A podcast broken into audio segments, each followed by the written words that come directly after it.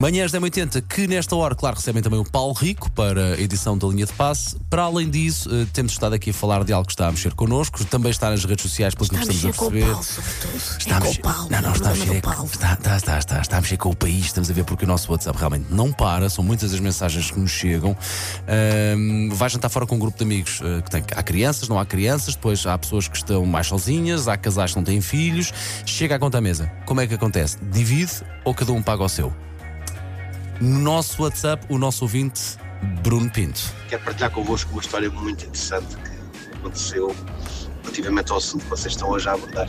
De festa de anos da minha esposa, éramos uns 25, Ui. tudo combinado irmos jantar fora, pizza por todos.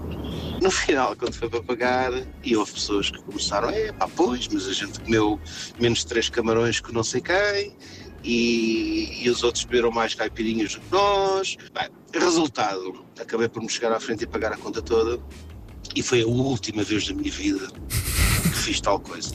A partir de agora, quando eu convido alguém para ir jantar ou almoçar, antes disso vejo o saldo da conta.